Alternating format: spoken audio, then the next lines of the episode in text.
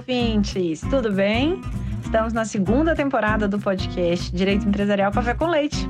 Eu sou Amanda Taide, mineira na origem, com passagem em São Paulo e candanga de coração. Casada, mãe do Pedroca Pipoca de 3 anos e meio. Pedro. Do Luquinhas Pimpão, que está prestes a completar 2 anos. Chute. E tutora do Vira-Lata Farofo. Sou professora doutora da Universidade de Brasília, UNB, dos cursos de Direito Empresarial, Concorrência, Comércio Internacional, Defesa Comercial e Compliance. E este é um podcast voltado para os estudantes de graduação iniciantes no mundo do direito comercial, para que possam aprender ouvindo a bibliografia obrigatória e complementar do nosso curso. Ou seja, o nosso podcast não é temático, mas sim orientado pela produção acadêmica. Ou seja, eu convidarei os próprios autores ou comentaristas dos artigos acadêmicos, capítulos ou trechos de livros essenciais para a compreensão do direito empresarial no Brasil, para que os alunos da graduação em direito possam, assim, conhecer e se apaixonar pelos principais autores do direito privado no nosso país. E então, vamos comigo para a próxima xícara de café com leite? A nossa xícara de café com leite de direito empresarial de hoje vai tratar de dois artigos. O primeiro deles intitulado A Sociedade em Conta de Participação e o outro do Regime de Responsabilidade dos Sócios na Sociedade em Conta de Participação, que foram publicados no livro é, organizado pelo professor é, Erasmo Valadão Azevedo e Novaes França, intitulado Direito Societário Contemporâneo 2, publicado pela editora Malheiros em 2014.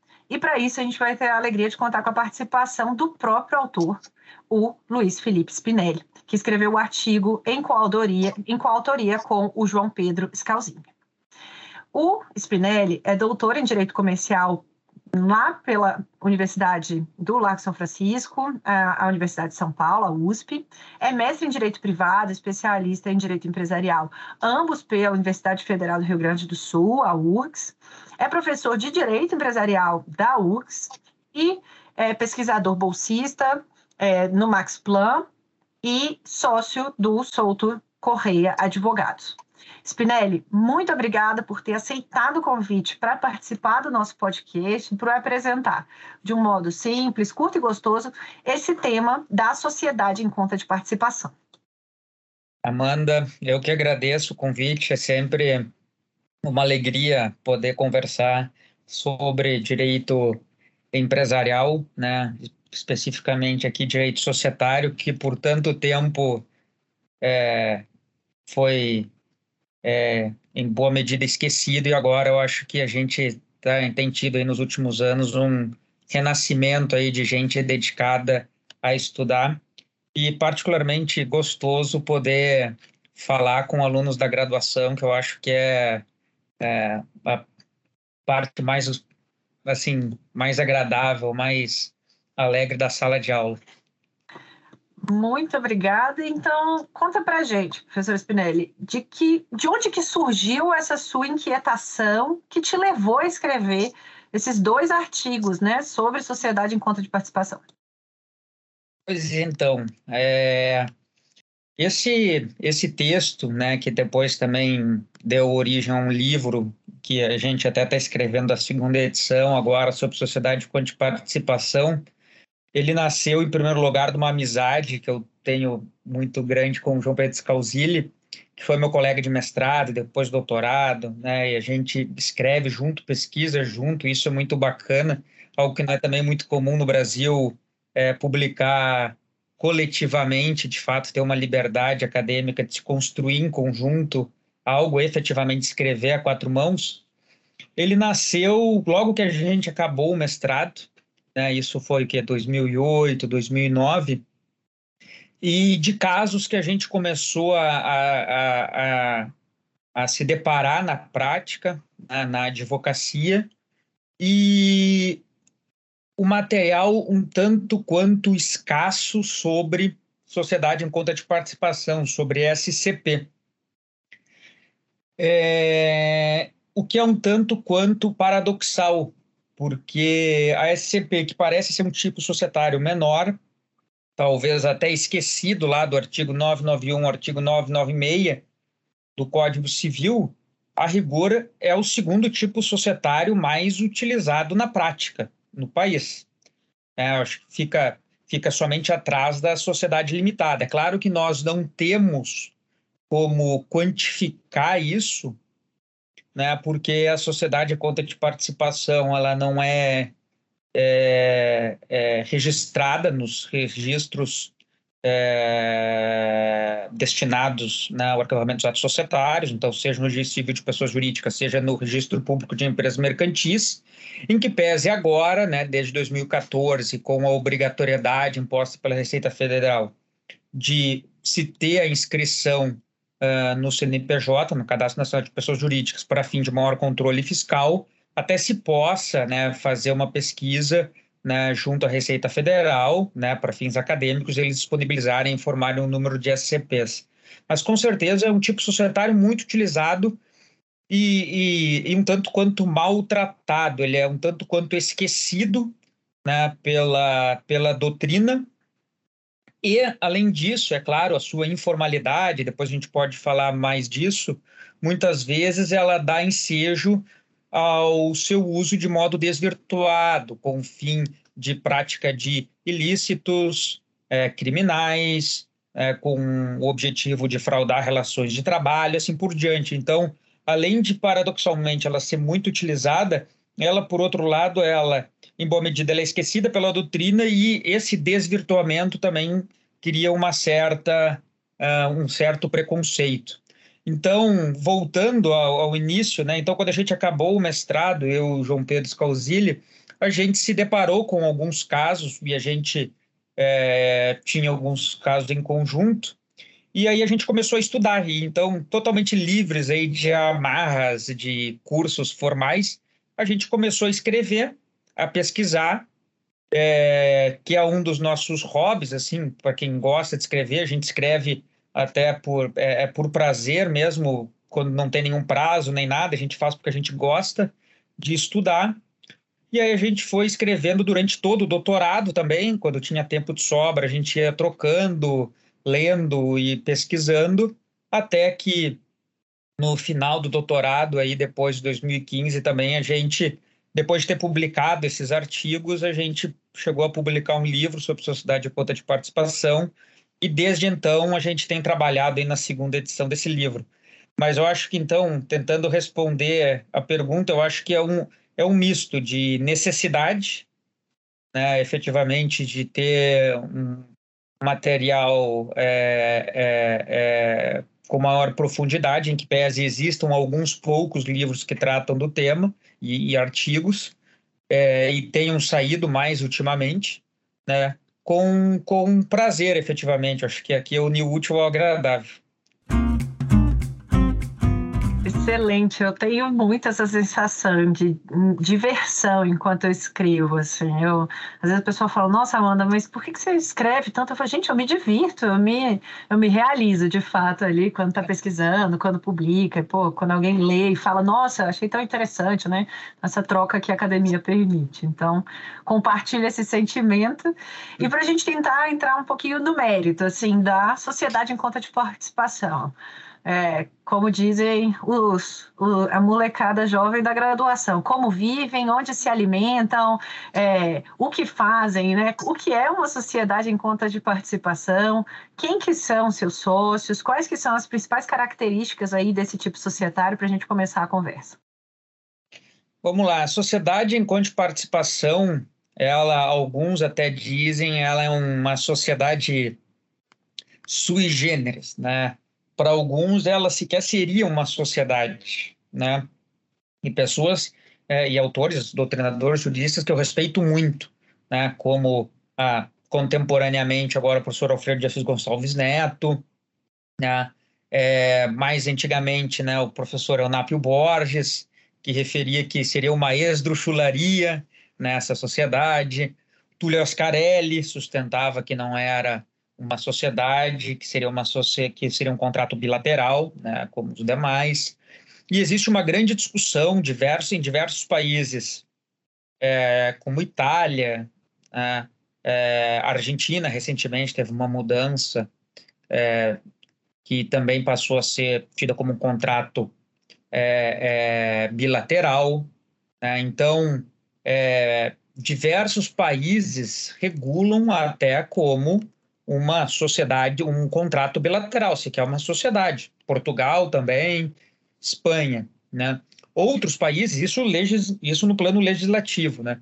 Outros países, como Brasil, aqui historicamente, desde o Código Comercial de 1850, né? Mas Alemanha, França, né? É, Uruguai, Argentina, até recentemente, é, regulam como sendo uma sociedade.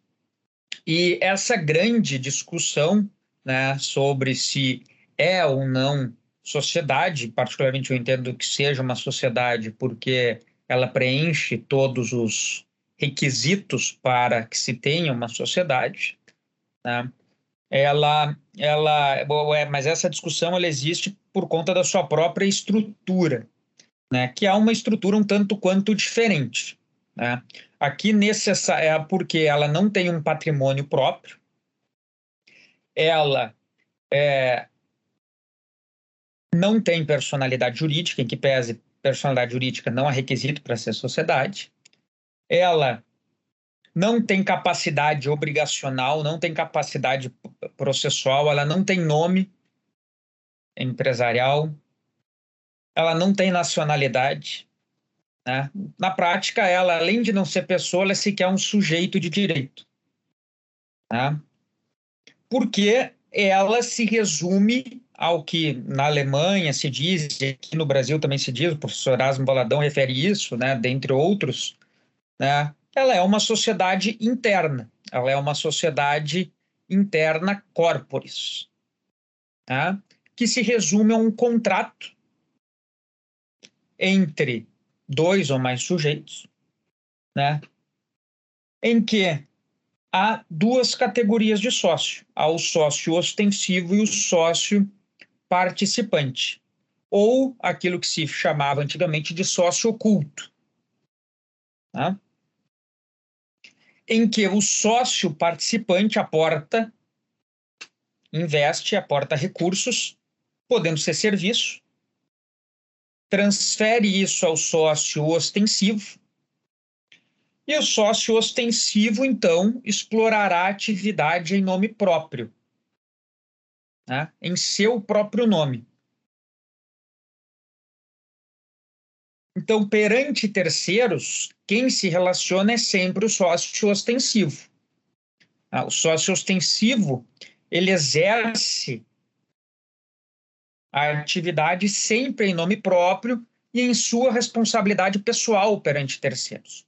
Então, quem contrata com a SCP, na prática, não contrata com a SCP, contrata sempre com o sócio ostensivo. A SCP ela não exerce nenhuma atividade, é como se fosse um contrato de parceria.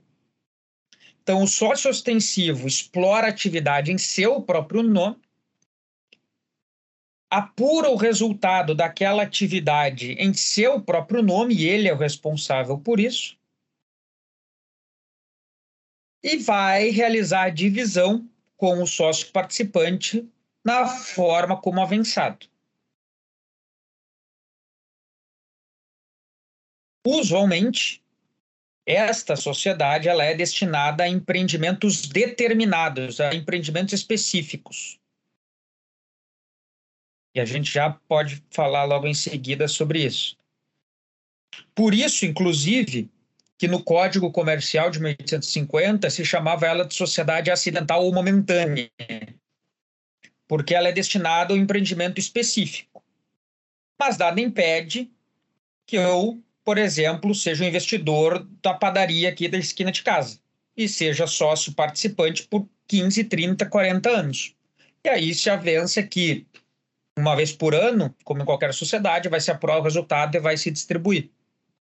O Código Comercial de 1850 também chamava ela de sociedade anônima, porque ela não tem nome. Não tem firma, não tem nome, não se identifica quem são os sócios. Na prática, então, o sócio oculto ou participante ele não aparece. É como que se ele vivesse em sigilo. Isso significa que ele não possa aparecer? Não, ele pode aparecer. Ele pode ser conhecido de terceiros. O segredo, o sigilo, ele não é um pressuposto da SCP.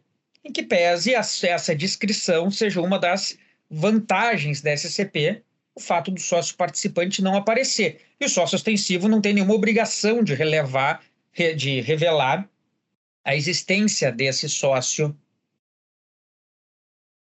participante. Mas eu posso revelar, posso. Inclusive, se eu quiser fazer uma SCP por escritura pública, todo mundo vai conhecer. Não é comum. Normalmente, inclusive, os contratos de SCP têm, inclusive, cláusula de confidencialidade. Então, o SCP é esse contrato de parceria. Né? Na prática, tentando um, usar uma linguagem bem direta, em que perante terceiros só aparece o sócio ostensivo. Né? A SCP ela existe, ela é válida, mas ela é ineficaz perante terceiros. Ainda que os terceiros saibam da existência, saibam que tem lá tem um sócio participante, ela não produz efeitos perante terceiros. Então, terceiros não podem atacar o sócio participante, por exemplo. Querer executar o sócio participante, porque ela é ineficaz perante terceiros. Ela não produz efeitos perante terceiros. Esta é a regra. E ela é uma sociedade constituída de um modo totalmente informal. Eu poderia, inclusive, né, constituir uma SCP de modo verbal. Evidentemente, como advogado, nunca se recomenda. O ideal é que sempre se tenha um contrato escrito, né, ou alguma formalização. E ela não é levada a registro, né, no registro civil de pessoas jurídicas ou na, no registro público de empresas mercantis que fica a cargo da junta comercial. Né? Inclusive, o Código Civil diz, e o professor Alfredo Assis Gonçalves Neto, no livro dele, Direito de Empresa, refere que é, o Código Civil diz que, olha, mesmo se registrado por engano, porque muitas vezes a junta comercial registra o que não tem que registrar e não registra o que tem que registrar, é sempre uma, uma luta. Mesmo que se registre por engano, e eu particularmente já vi SCP registrada na junta comercial, ainda assim ela não adquire personalidade jurídica. O Código Civil ele é expresso nisso. Então eu tenho uma, essa, uma forma de constituição totalmente informal e ela independe de qualquer formalidade, ela pode se provar por qualquer forma. Todavia, na prática, hoje, se se quiser fazer tudo certinho, bonitinho, que é o que você tem que se fazer, em que pese isso seja bem difícil no Brasil, seguir todas as regras existentes, a Receita Federal, desde 2014, exige que a SCP tenha um CNPJ próprio, o que não significa que ela seja uma pessoa jurídica, porque tem vários sujeitos aí que têm CNPJ e não são pessoas jurídicas, como condomínio edilício e assim por diante. Então, na prática, tem que se levar um documento escrito para a Receita Federal, para que eu cumpra esta formalidade. Então, em que pese o Código Civil diga que eu posso constituir e ela pode se provar por qualquer forma, na prática, uma instrução da Receita Federal hoje exige que eu, como eu tenho que ter CNPJ, eu tenho que apresentar um documento escrito. Isso, evidentemente, para o maior controle fiscal, porque sim, também a SCP, por vezes, ela é utilizada para sonegação, assim por diante. Em que pese, mesmo sem CNPJ, isso tudo deveria ser declarado na contabilidade, se o sócio é uma pessoa jurídica ou no imposto de renda, se é uma pessoa natural que não é empresário, registrado tudo mais. Então, se fazia tudo nos próprios livros do sócio ostensivo, a contabilidade, em que pese com rubricas separadas. Hoje, né, a Receita Federal exige que a SCP tenha um CNPJ, então todos os lançamentos fiscais, tudo tem que ser feitos em apartado e tem que ser enviados para a Receita Federal em apartado. Então, quando o sócio participante, por exemplo, se eu vou investir num sócio ostensivo, eu transfiro, sei lá, 10 mil reais, eu vou lançar no meu imposto de renda, né? não vou lançar na minha contabilidade, porque né, não sou equiparado a pessoa jurídica, não sou empresário, nem sou sociedade, eu lanço meu imposto de renda, e o sócio ostensivo vai ter que, em vez de lançar na contabilidade dele lá que entrou 10 mil reais, ele vai lançar né, em separado, em que parece ter uma discussão na contabilidade, se é no mesmo livro ou se poderia ser ou não, mas de qualquer forma, na prática, para fins fiscais, eu vou ter que inscri ter inscrição separada e vou lá inscrever como né, 10 mil reais por conta desta SCP. Isso só ostensivo, botar 10 mil reais, é isso que ele vai lançar lá. Né? Depois, né, é, é, é, isso tudo é enviado para a Receita, sempre para fins fiscais, etc. e tal.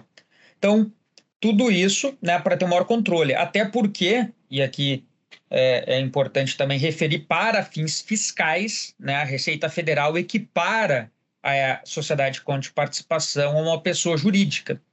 Então, quando eu invisto, por exemplo, sócio ostensivo, vai lá, realiza atividade, dá lucro e me distribui lucro, ele vai tributar a SCP como se fosse uma pessoa jurídica, podendo inclusive ter um regime distinto em relação ao próprio sócio ostensivo. Né? O sócio ostensivo pode estar para as outras suas atividades no lucro real e a SCP pode estar no presumido, por exemplo. Então, vai tributar e quando distribui para mim é dividendo que ainda hoje no Brasil é isento de imposto de renda. Eu recebo como dividendo e vou contabilizar, vou lançar lá no meu, no meu imposto de renda. Tá? Então, a SCP ela é esse contrato né, informal, em que pese eu ter que ter alguma formalidade, que dá essa descrição para o sócio participante. E a Receita Federal, já que a gente está falando da Receita Federal, ela respeita isso. Porque apesar de ter um CNPJ, se vocês pegarem o CNPJ da SCP e forem lá na, consulta de CNPJ, né, pesquisa de CNPJ no site da Receita e forem clicar lá no quadro de sócios e administradores, o QSA, somente aparece o nome do sócio ostensivo. Sócio participante não aparece, não é publicizado pela Receita Federal. A rigor não teria nenhum problema em publicizar, porque, de novo, não tem nada de errado nisso. Mas a Receita Federal respeita esta descrição que é dada ao sócio participante. É... Além disso, né, e é, creio que seja importante falar, na prática, né, qualquer sujeito pode ser sócio ostensivo e sócio participante. Né? Pode ser uma pessoa jurídica, uma sociedade ou uma pessoa física né? assim por diante. Não tem nenhum problema. Né? Então, dito tudo isso, né, e esta sendo a, a, a estrutura da SCP, né? Ah, eu esqueci de falar uma última coisa, só perdão aqui, Amanda. É, e a SCP ela não tem patrimônio, né? O próprio Código Civil ele diz que quando se aporta recurso, aqui pese eu tenho uma contabilidade própria, tudo mais, né? Quando se aporta recursos, se cria o patrimônio especial. Mas quando eu transfiro, por exemplo, eu como investidor transfiro 10 mil reais para o sócio ostensivo, aquele dinheiro entra na conta do sócio ostensivo. Ele se torna, na prática, patrimônio do ostensivo. Para fins fiscais, ó, tem uma segregação, mas ela tem eficácia meramente interna um terceiro, um credor que contrata com ostensivo e se está executando vai penhorar, pode pagar aqueles 10 mil reais. E aí também eu tenho que resolver internamente entre ostensivo e participante. Acho que isso é algo bem importante. Tá? Tudo tem eficácia interna, então não tem um patrimônio autônomo formado. É tudo patrimônio na prática do ostensivo. Não necessariamente o aporte do participante precisa ser transferência da propriedade de um bem ou como dinheiro. Eu posso transferir uso, por exemplo. Posso dar incomodato, posso constituir um usufruto de um bem em benefício do ostensivo. E a minha contribuição também pode ser trabalho, por exemplo. Né? Eu posso fazer uma SCP. Um exemplo, eu posso ser um arquiteto e eu dou um projeto para uma construtora fazer uma obra com um prédio, uma casa, algo assim, e depois nós dividirmos o retorno e eu ser remunerado na prática no risco. Mas a minha contribuição aqui foi o meu trabalho. Dito tudo isso, né, aqui eu acho que a gente pode resumir né, com essa estrutura as características da SCP. Ela é um tipo informal, né, ela é constituída, em tese, ela poderia ser constituída verbalmente, mas eu posso ter um, um contrato é, é, bem muito simples para se constituir.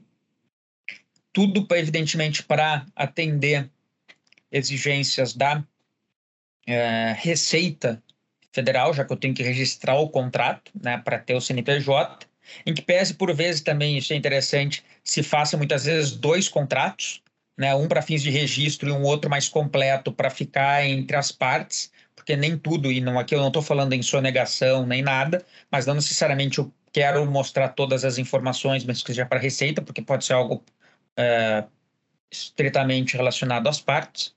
Então, eu tenho uma sociedade informal que faz com que ela possa ser extremamente flexível e dinâmica, que se ajusta muito bem às necessidades das partes. E isso é importante. A SCP está regrada do artigo 991 ou 996, com regras muito básicas dando uma grande autonomia às partes. Claro que eu tenho a regência supletiva pelas normas da sociedade simples, do artigo 997 ao artigo 1038, e a normas de ordem pública, por exemplo, não posso excluir um sócio dos lucros ou das perdas, é proibida a sociedade leonina. Mas então eu tenho, né, de fato, uma sociedade muito flexível e dinâmica que tem um baixo custo operacional. Né? Ela não é cara, eu não preciso registrar na junta, no registro civil de pessoas jurídicas, nem nada. Ela é uma sociedade que dá discrição, porque o sócio participante ele não precisa aparecer, e aí pode ser difícil, efetivamente, que né, o um credor ou qualquer terceiro descubra quem é, e não tem nada de errado nisso. Né? Não tem nada nenhum problema nesta descrição, né? o que não significa que ela seja necessariamente né, secreta. Muitos falam que é a sociedade secreta, mas não é. Né? Isso é um mito. Né? O Gustavo Galizzi tem um de Minas também tem um ótimo livro sobre sociedade de participação. Ele diz isso, né? O mito da sociedade secreta. E ele confere limitação do risco ao sócio participante, porque o sócio participante não necessariamente vai responder pelas perdas da operação. E é uma estrutura que funciona assim de larga data, né, de longuíssima data. Né? É uma estrutura que se diz que é, já existiria na Grécia Antiga, em Roma, ou mesmo talvez na Mesopotâmia, né? e que na prática, né, vem do contrato de empréstimo marítimo que teve grande desenvolvimento né, no Renascimento, né, e justamente porque explorar atividade comercial era algo feio, né, era algo que relegado a judeus, assim por diante, né, é, não se trabalhava, aristocracia não se trabalhava, né, é, e, além disso, tinha uma grande influência né, da Igreja Católica no combate à usura. Né? Então, é, aí nasceu o que se chama de contrato de empréstimo marítimo, né? É, que já existia antigamente, mesmo na Grécia, né? Em que determinados sujeitos financiavam né, viagens né, na busca de especiarias. E isso tinha um retorno enorme, né? E ninguém ficava sabendo, o empresário, quem é que financiava, assim por diante.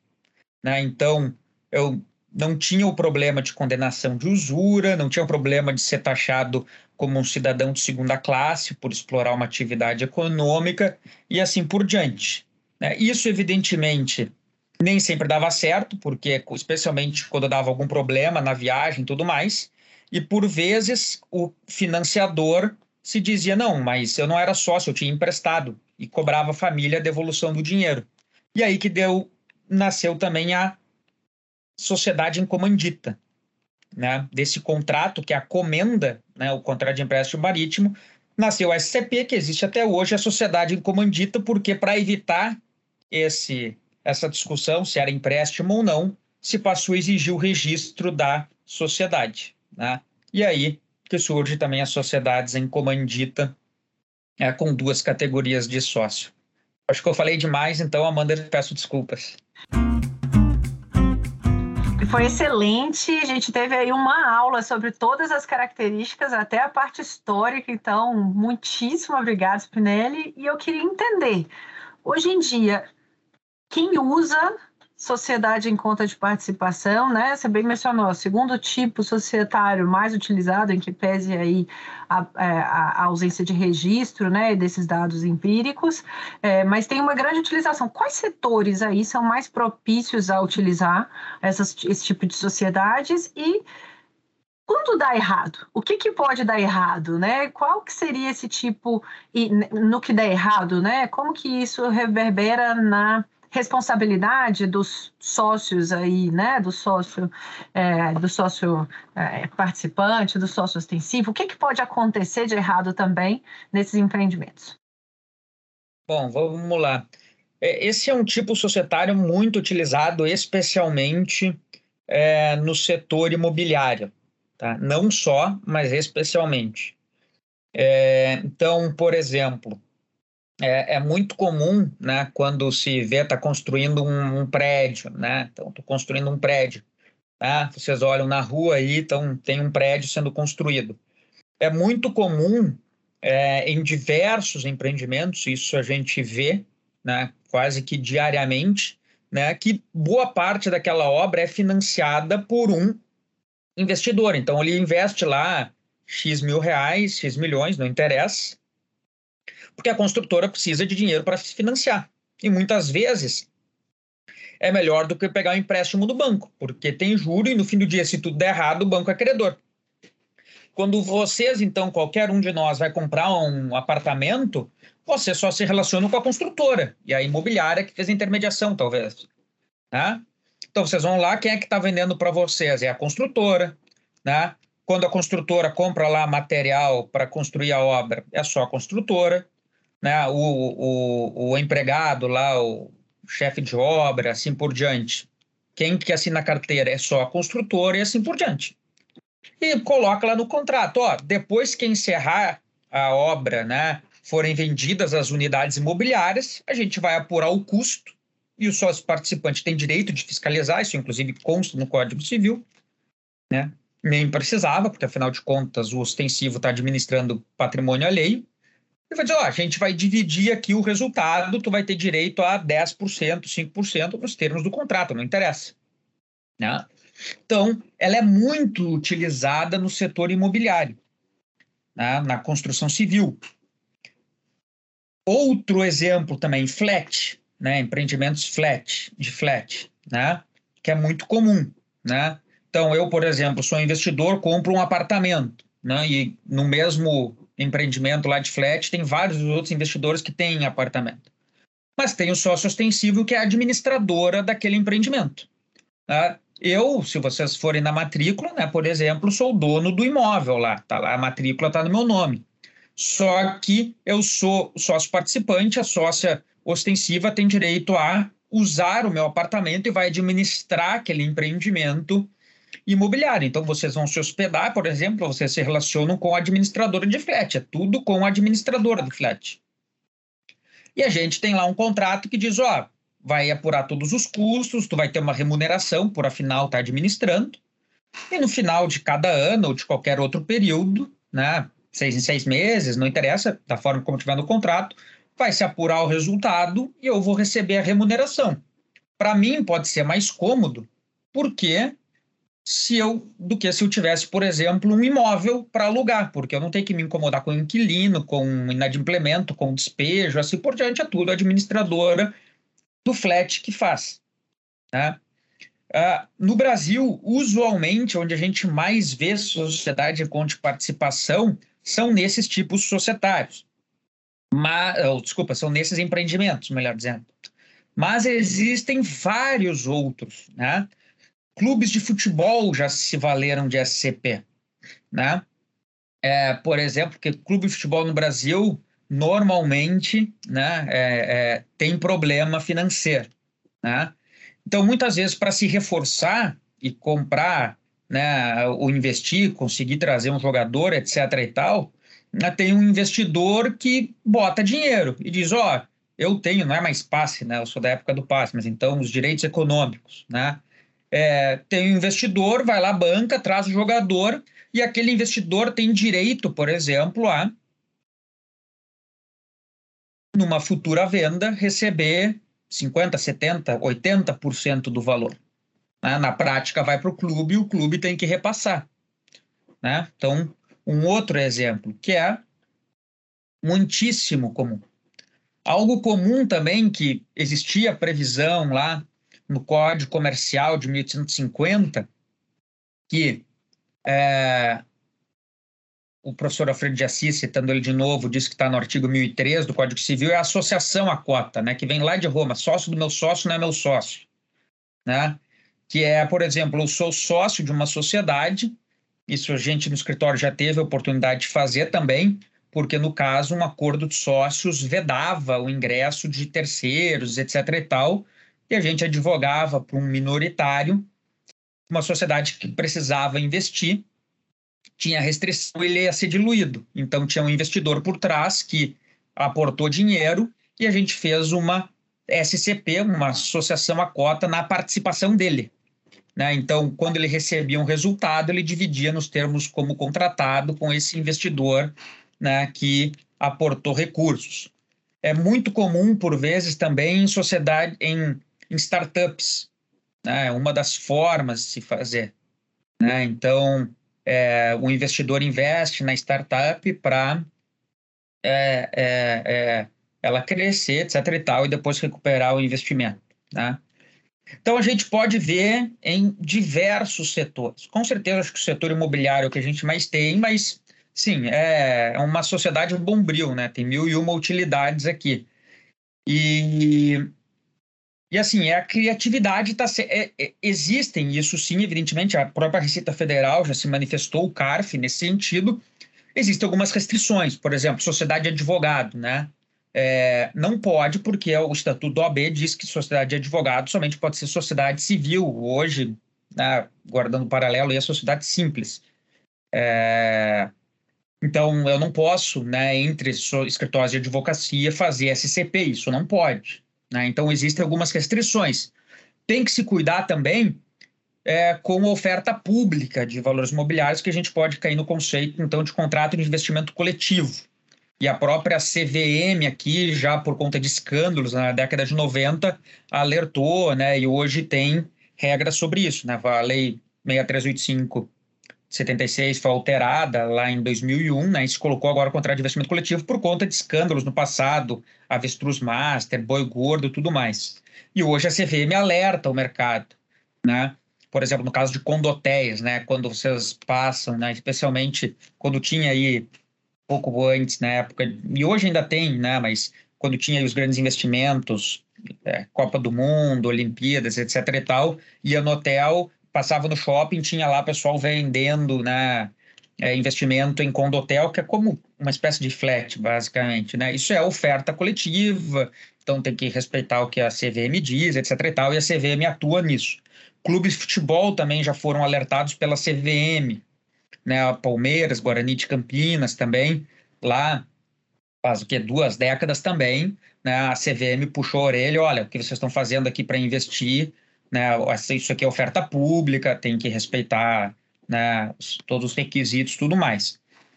E a vantagem disso é assim, é que se tudo der errado, né, como regra, o participante tem responsabilidade limitada. Ele perde o que ele investiu. Mas, em princípio, a responsabilidade dele é limitada. Ele só perde o que ele investiu. O ostensivo que está operando perante terceiros, ele pode perder tudo, todo o seu patrimônio, inclusive aquele patrimônio não relacionado à atividade da SCP, bem como se as suas outras atividades gerarem um problema, isso pode afetar também a atividade decorrente da SCP. Então, há limitação da responsabilidade como regra. Terceiros não podem atingir o sócio participante. Da mesma forma como o participante não pode se valer da SCP para opor ela perante terceiros, porque ela é ineficaz perante terceiros. A única hipótese que o Código Civil diz que o, o, o participante ou o culto responde perante terceiros é se ele age enquanto sócio perante terceiros. É, se ele atua perante terceiros como sócio, aí ele está assumindo pessoalmente a responsabilidade. Ele vai responder solidariamente pelos atos que ele praticar. Isso, a rigor, não impede que o sócio preste serviço ou haja até o participante como mandatário do ostensivo. Isso é possível. Mas ele não pode agir perante terceiros como sócio. Internamente, os sócios vão se acertar. Eu posso colocar no contrato que o participante ele vai responder proporcionalmente a as perdas. Ou posso dizer, não, ele só responde por aquilo que ele aportou. O resto tudo é consórcio ostensivo. Tá? Os sócios vão regrar. Mas como regra, em que pese existe uma discussão, é o que eu entendo, a responsabilidade ela é limitada, como ocorre em outros países. O que eu não posso é dizer que o sócio participante não perde nada. Na Alemanha, por exemplo, é possível. Aqui não. Ao menos ele tem que perder o que ele aportou, porque faz parte do risco. Tá? Se o sócio ostensivo quebrar, na prática, que é o que o Código Civil manda, a SCP se dissolve e eu vou ter que apurar. Eu vou ter que ver quem deve para quem. Se o participante for credor, ele vai se habilitar na falência, vai receber. O Código Civil diz que ele receberia como quirografário. E se o sócio ostensivo, que for credor, por exemplo, o participante pelo contrato teria que pagar mais, o administrador judicial vai cobrar. Simples assim. Por sua vez, se o sócio participante quebrar, o tratamento é como se fosse em qualquer contrato bilateral na falência. O administrador judicial vai decidir, e por isso até inclusive mais um elemento para se discutir se é sociedade ou não, o administrador judicial é que vai decidir se rompe a SCP ou não. Tudo depende, claro, se a manutenção daquele contrato for interessante para a massa falida ou não, se entrarem recursos ou não. Né? Mas na prática, aqui o que a gente tem é um acerto de contas. Tanto é verdade que, em caso de dissolução da SCP, por qualquer motivo, quando a SCP se dissolve, eu não tenho um procedimento de dissolução de sociedade, como nas outras sociedades. Porque o procedimento de dissolução é como se fosse um inventário de alguém que morre. Ele serve muito mais para colocar fim às relações que aquela pessoa tinha perante terceiros e dividir o patrimônio. Aqui, a SCP ela não tem relações perante terceiros. O sócio ostensivo permanece. Então, na prática, o que a gente tem é pura e simplesmente um acerto de contas, que, se for judicializado, segue o rito da prestação de contas ou né, de ação de exigir contas hoje do CPC de 2015. Então, é vantajoso porque eu tenho descrição e tenho limitação da responsabilidade do participante. Se tudo der errado, em princípio, o participante perde o que ele investiu. É certo, todavia, sempre tem algumas decisões um tanto quanto heterodoxas, né? na Justiça do Trabalho, por exemplo, há alguns precedentes é, desconsiderando a personalidade jurídica da SCP, que sequer tem personalidade jurídica, mas desconsiderando para responsabilizar o participante por obrigações por passivos trabalhistas. Né? É, não é algo unânime, pelo contrário, o STJ, inclusive, diz que o participante não responde perante terceiros, assim por diante, mas há sim né, alguns, uh, uh, poucos sim, mas há alguns precedentes nesse sentido. Mas aí também a gente está no Brasil, né? Que como Pedro Malan diz, no Brasil até o passado é incerto, né? Então não tem muito como ter certeza de nada. Maravilha, deu para entender aí a teoria e a prática, a implementação. Adorei esses exemplos aí, alguns deles eu não conhecia, esses casos aí de, de clube de futebol, e pensar, né, o pessoal usando esse tipo societário. E agora tem a SAF também, né, mudando aí um pouco para tentar justamente permitir essa é, essa forma de financiamento, né, da atividade ali dos clubes. Então, acompanhar também, né, se, se eventualmente vai se utilizar uh, tipo de sociedade em conta de participação, em alguns casos pontuais, ou se de fato, pelo que está aparecendo, né, vai dar uma explodida aí em SAF até a gente ver aí os, os resultados, né. Mas eu acho que para a gente caminhar agora para o final, é, eu queria te ouvir como né, um advogado atuante nessa área, como professor, como acadêmico também, é, um pesquisador assíduo é, no direito societário, eu queria te ouvir. Qual seria a sua recomendação assim, para os alunos que tiverem interesse em estudar, em trabalhar com o direito empresarial no Brasil? Assim, é, tem um poema do Antônio Machado que diz é, caminhante, não há caminho, faça o caminho ao caminhar, né?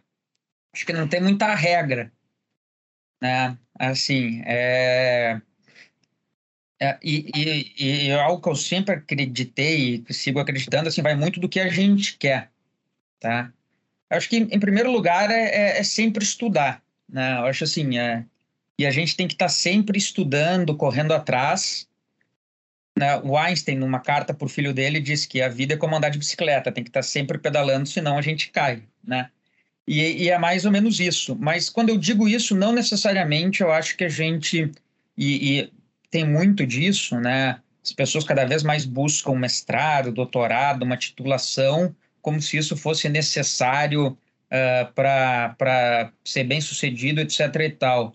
E, e, eu efetivamente não acredito nisso, né? Eu acho que a formação acadêmica, sim, ela é importante, mas particularmente ela é importante para quem quer seguir, tem pretensões de seguir uma vida acadêmica, né? Para ser um bom advogado ou um bom juiz, seja lá o que for, acho que tu não precisa ter uma formação acadêmica é, formal, né? É, ter mestrado, doutorado e assim por diante.